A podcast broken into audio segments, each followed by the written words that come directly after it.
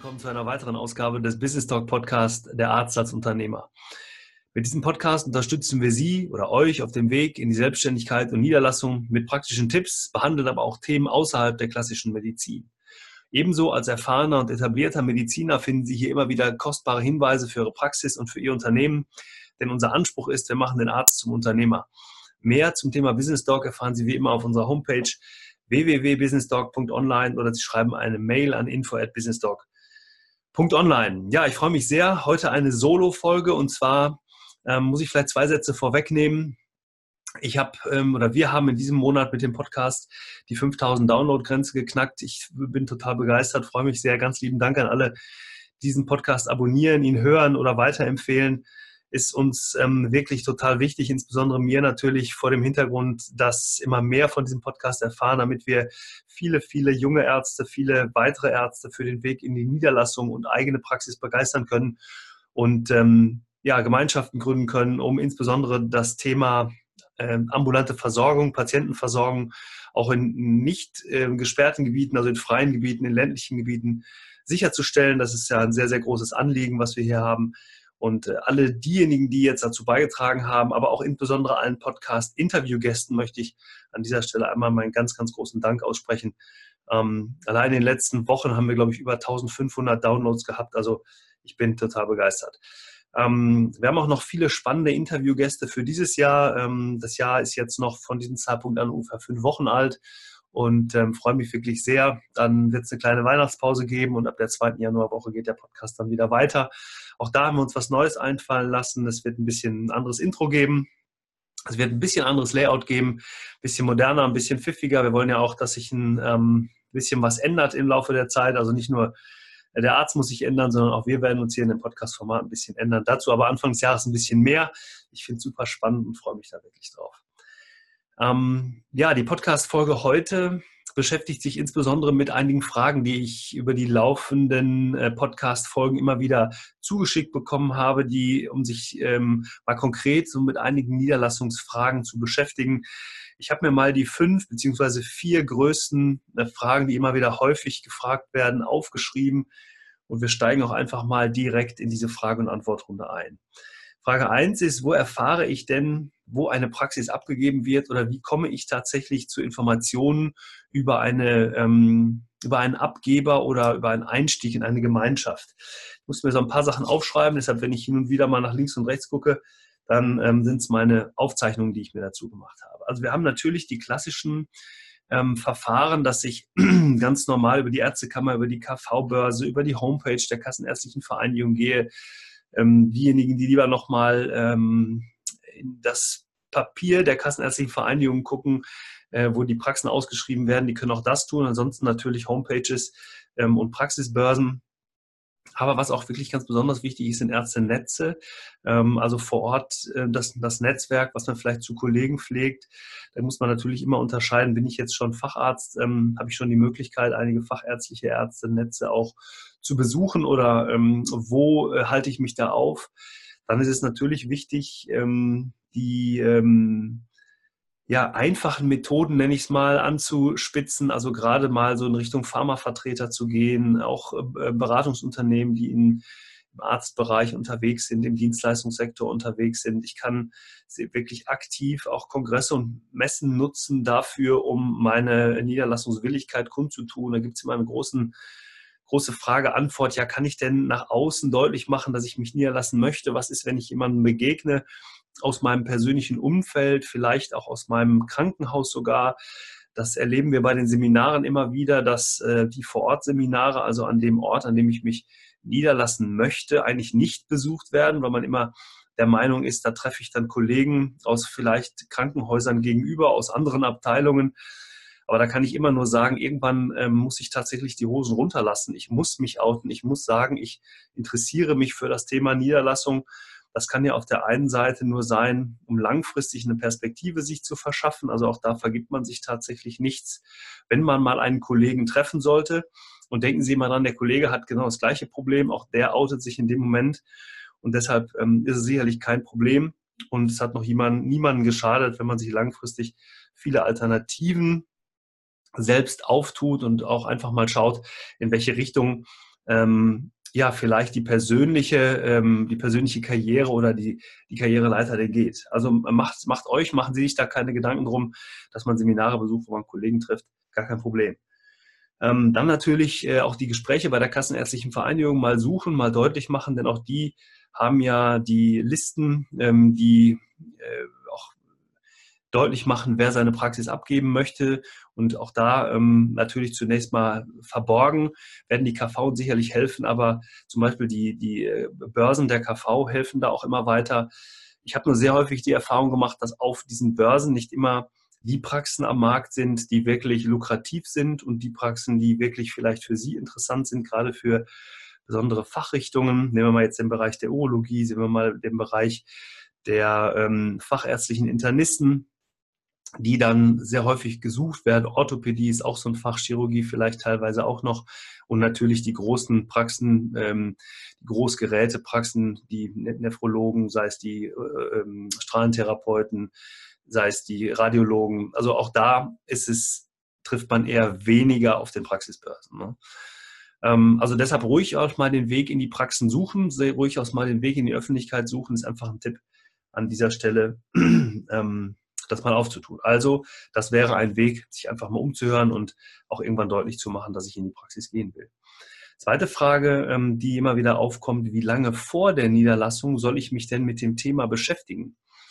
Auch das ist eine große Frage. Also äh, Anfragen, die jetzt kommen, die ranken sich dann, ich will mich nächstes Jahr niederlassen, ich will mich in drei Monaten niederlassen, ich möchte mich in drei Jahren niederlassen. Also ihr seht, die Spanne ist sehr, sehr groß. Auf Empfehlung kann ich nur einfach sagen, um genügend Zeit zu haben, um vielleicht auch mal das ein oder andere durchzuspielen. Also auch mal die ein oder andere betriebswirtschaftliche Planung zu machen, zu überlegen, welche Größenordnung müsste denn eine Praxis haben in meiner Fachrichtung, ähm, mit, die auch zu mir passt und die auch zu meinem Umfeld passt. Denn wir haben es in einer anderen Folge ja schon beschrieben. Wir versuchen ja immer dieses, dieses Match hinzubekommen. Ähm, das Match heißt, ich muss eine Praxis mit meiner Lebenssituation hinbekommen, muss das, was ich jetzt schon habe, vielleicht Beruf, Familie, Haus, Immobilie, äh, Verbindlichkeiten, die ich gegebenenfalls habe, ja mit der Praxis zusammenbringen, die ich mir vorstelle. Und da macht es vielleicht Sinn, sich auch vorher mal mit einem Berater zusammenzusetzen und mal zu klären, was kann ich denn tun oder welche Praxis äh, muss es denn sein, was muss die betriebswirtschaftlich hergeben, damit es für mich sinnvoll und attraktiv ist.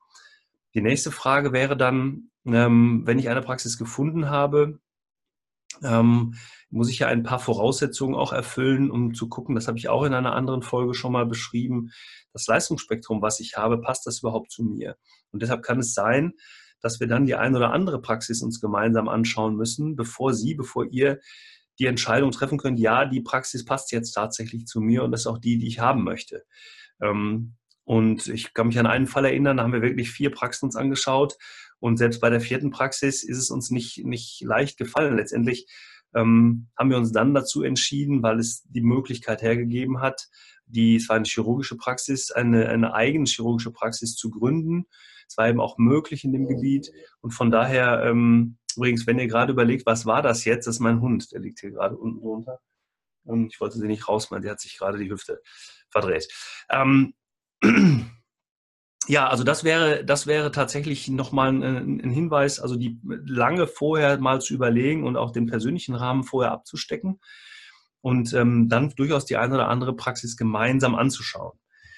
Ähm, die, die, ähm, also die Voraussetzung dafür, sich einfach langfristig damit auseinanderzusetzen, auch einmal die eigenen privaten und persönlichen Dinge mit aufzunehmen, also aufzuschreiben, auch in einem anderen äh, Podcast haben wir schon mal von den Checklisten, die mittlerweile einige von euch und Ihnen angefordert haben, ähm, um sich einfach auf dieses Thema langfristig vorzubereiten.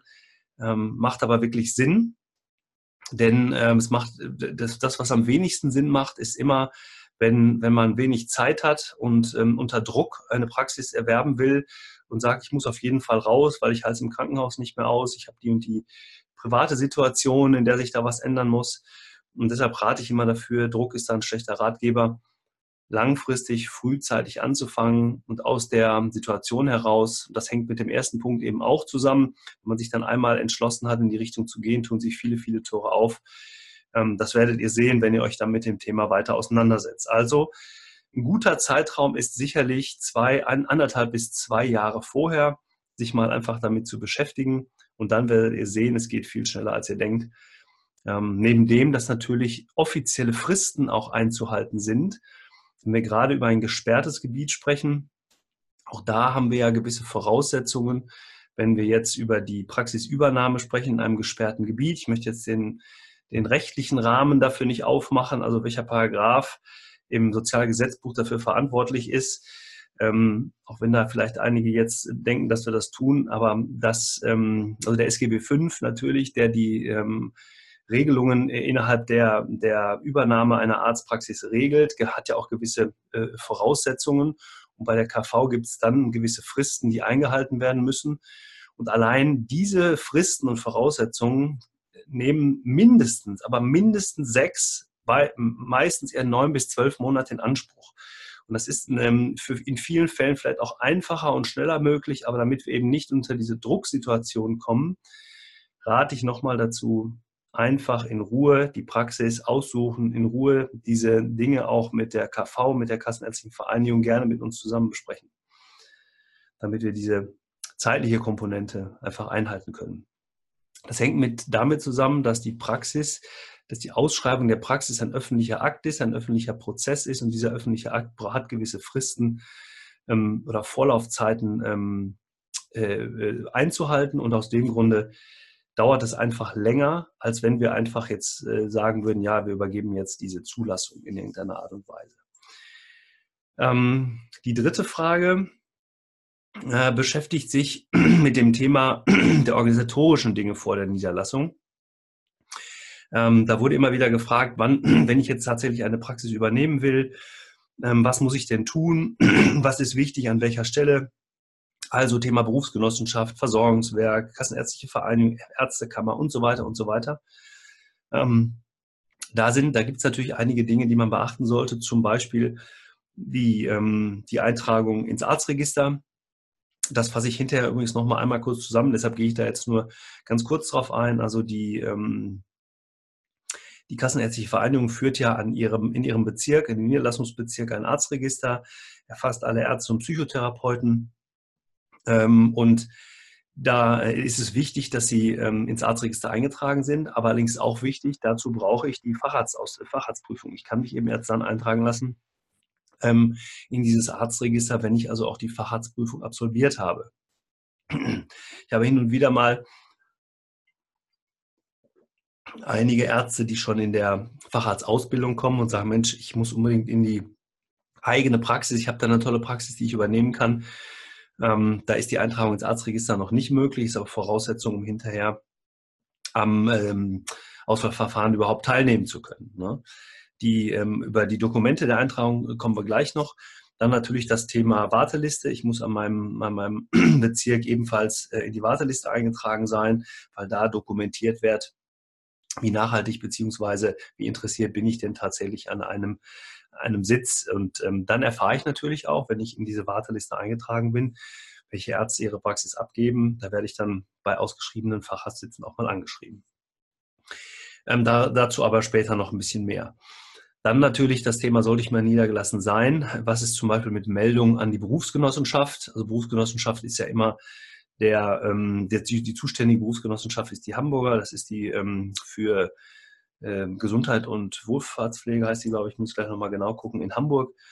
Ähm, meist ist aber so, dass an der Stelle, weil es ja für die Mitarbeiter wichtig ist, sich dazu melden, also die Berufsgenossenschaft ist die gesetzliche Unfallversicherung, dass der Steuerberater diese Meldung macht. Sollten Sie aber auf jeden Fall oder solltet ihr auf jeden Fall mit dem Steuerberater abstimmen, dass er die Meldung eurer Mitarbeiter bei der Berufsgenossenschaft durchführt. Und dann werdet ihr oder sie immer einen Bogen bekommen von der Berufsgenossenschaft, wo drin steht, dass auch ihr euch bei der Berufsgenossenschaft ähm, äh, Unfall versichern könnt für diese Thematik. Und ähm, da könnt ihr dann selbst entscheiden, ob ihr Beiträge zahlt oder ob ihr diese Beiträge ähm, anderweitig verwenden wollt. Also ihr müsst da nicht einzahlen. Ihr könnt an der Stelle vielleicht ein kleiner Hinweis, das sollte man immer individuell abstimmen.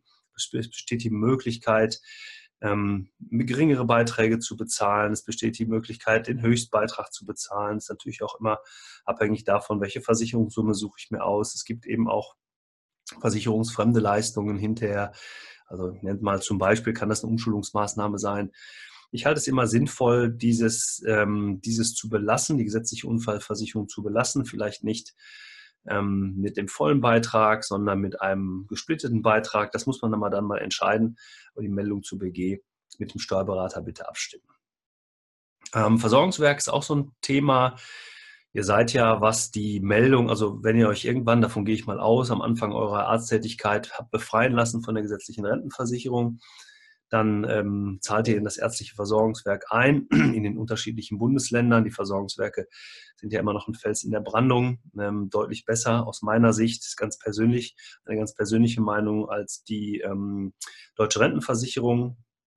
Die Ärzte haben einen ein, ähm, eine Wahlmöglichkeit, wie viel zahle ich denn ähm, am Anfang der Niederlassung. Und zwar, da gibt es bei den unterschiedlichen Versorgungswerken eine grundsätzliche Regelung, die besagt, dass ich äh, im Jahr der Niederlassung und im Folgejahr eine, eine, geringere Abgabe zahlen kann, wenn ich mich niederlasse. Also erstmal die Meldung machen, ich habe mich niedergelassen zum 1.1.2000 irgendwas, ähm, bin selbstständig tätig. Die Beiträge zahlt ihr dann alleine, also keine Beitragsbeteiligung mehr von Arbeitgeberseite aus, sondern die Beteiligung, äh, die Beiträge zahlt ihr allein. Und um Liquidität zu sparen und diese Liquidität dann später auch natürlich einzupflegen in das, in eure Liquiditätsplanung, also in die Businessplanung, solltet ihr die ersten zwei Jahre, also im Jahr der Niederlassung und im Folgejahr, erstmal einen geringeren Satz wählen, damit ihr ein bisschen Liquidität spart. Berechnungen haben ergeben, dass gerade die ersten zwei Jahre jetzt nicht so viel ausmachen in der späteren Rentenleistung und solltet ihr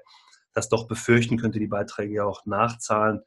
Ähm, auch die Möglichkeit besteht ja, wenn ihr jedes Jahr äh, mal daran denkt, immer so vor Weihnachten, so vier Wochen vor Weihnachten in dieser Zeit, kommt meist nochmal die Möglichkeit des Versorgungswerks auf Nachzahlung der Beiträge im Rahmen der ähm, Maximalversorgung, die man da einzahlen kann. Auch das ist nochmal ein Thema, das wir sicherlich an anderer Stelle nochmal besprechen können. Ähm, ja, das so die organisatorischen Dinge. Ähm, wie gesagt, wir kommen gleich nochmal auf diese fünf Schritte, die aktiv zu tun sind auf dem Weg in die Niederlassung. Ähm, die vierte Frage war, die sehr häufig aufkommt, ja, wo lerne ich denn ähm, das Abrechnungsthema, die Abrechnungsthematik? Also wir haben ja auf der einen Seite die, die Zusammenarbeit mit den gesetzlichen Krankenkassen. Wir haben auf der einen anderen Seite die äh, IGEL-Leistungen beziehungsweise die ähm, Leistungen, die der Patient selbst zahlen kann, also die sogenannten individuellen Gesundheitsleistungen. Und als, als dritten Punkt haben wir die Privatleistungen, die privatärztlichen Leistungen. Und ähm, vielleicht mal eine Begrifflichkeit, auch da müssen wir vielleicht nochmal sehr speziell darauf eingehen. Ich würde da auch gerne nochmal einen Experten wirklich mit dazu holen. Werden wir in einer der nächsten Folgen tun, da habe ich schon Kontakt aufgenommen aber vielleicht nur, dass ihr es mal gehört habt. Also grundsätzlich könnt ihr immer zu euren kassenärztlichen Vereinigungen gehen und diese Thematik bezogen auf die Abrechnung mit der gesetzlichen Krankenkasse dort besprechen. Wir sprechen in erster Linie über den EBM, also den einheitlichen Bewertungs- oder Bemessungsmaßstab. Die gesetzlichen Krankenkassen mit abrechnen eine, ein, ein Punktzahlwert, der umgerechnet wird in einen Eurowert und der dann multipliziert wird. Sogenannte Fallwert mal Fallzahl ergibt dann äh, die, ähm, das, den Eurowert, Entschuldigung, den Eurowert, den ihr daraus bekommen könnt. Also der, der einheitliche Bewertungsmaßstab zur Abrechnungsgrundlage bei den gesetzlichen Krankenkassen. Wir sprechen da immer über die Fallzahl. Also das ist letztendlich die Patientenzahl. Wie häufig kommt ein Patient zu mir in die Praxis? Wobei immer nur der Erstkontakt wirklich gezählt wird ähm, egal ob der zum zweiten oder zum dritten Mal bei euch in die Praxis kommt. Ähm, dann haben wir den, den, den Fallwert, also das ist der Wert pro Patient, den ihr abrechnen könnt. Ähm, und wenn ihr Fallzahl mal Fallwert nimmt, dann habt ihr ähm, eigentlich euer, euer Budget, beziehungsweise kommt dann ähm, die, das wird also wird auch das Regelleistungsvolumen berechnet. Das ist also die Zahl des Regelleistungsvolumens, also die Grundlage eurer Vergütung. Beeinflussen könnt ihr das Ganze durch sogenannte ähm, qualitätsgebundene Zusatzvolumina. Ähm, da kommt es eben darauf an, welche Zusatzleistungen bietet ihr an, welches Leistungsspektrum könnt ihr zusätzlich abrechnen. Ähm, und dieses QZV, also das äh, qualitätsgebundene Zusatzvolumen, beeinflusst aber tatsächlich auch die Gesamt, den Gesamtfallwert, sodass es ähm, wirklich eine besondere Form der Mehrleistung nochmal wieder darstellt. Und ähm, daraus resultiert letztendlich dann die Gesamtvergütung pro Monat, pro Quartal. Und daraus resultiert dann auch die Abrechenbarkeit eurer Leistungen. Ihr seht aber schon, das ist ein wirklich ja, nicht so leichtes Thema ähm, und auch gerade für, für eine, eine Solo-Folge ein bisschen schwer. Und deshalb würde ich das gerne nochmal mit einem Experten im Interview besprechen. Freut euch drauf. Gibt eine sehr, sehr spannende Folge. Ähm, da ähm, anschließend sind immer die sogenannten Igel-Leistungen, also wie ich gerade schon gesagt habe, die individuellen Gesundheitsleistungen, die der Patient bei euch einkaufen kann, also die, er, die ihr ihm anbieten könnt ähm, und wo ihr dann mit dem Patienten unmittelbar und direkt abrechnen müsst. Das ist immer ein Riesenthema. Sind Igel-Leistungen wirklich anerkannt? Ähm, kann ich meinen Patienten diese Igel-Leistung anbieten? Weil es individuelle Gesundheitsleistungen sind, vermutet man sehr häufig eine Profitgier des Arztes dahinter was aus meiner Sicht vollkommen idiotisch ist, ähm, weil es mittlerweile innerhalb des gesetzlichen Systems viele, viele Dinge äh, sind oder gibt, die nicht ähm, äh, ausreichend sind, um die, die, ähm, die Gesundheitsleistung dort zu bestimmen. Ähm, aber das muss auch jeder für sich selbst entscheiden. Ich könnte jetzt drei, vier Beispiele geben, macht aber keinen Sinn, weil jedes Beispiel jeder für sich und jede Fachrichtung für sich ja deutlich ähm, unterscheiden muss, ist das etwas, was ich für mich, für mein Leistungsspektrum innerhalb meiner Patientengruppe für richtig erachte. Es ist sicherlich falsch, Dinge nur zu tun, weil sie Geld bringen, aber es ist genauso falsch, Dinge nicht zu tun, weil sie Geld bringen, obwohl sie den Patienten nutzen. Ähm, ne, das ist ein äh, vielleicht wichtiger Satz, den ihr euch an dieser Stelle einmal einprägen solltet. Es ist genauso falsch, ähm, Dinge nicht zu tun, ähm, obwohl sie Geld bringen, aber wenn sie meinen Patienten nutzen. Und ähm, das müsst ihr mit eurem Patienten selbst abstimmen und der hat dann die Wahl, ob er das haben möchte oder eben nicht.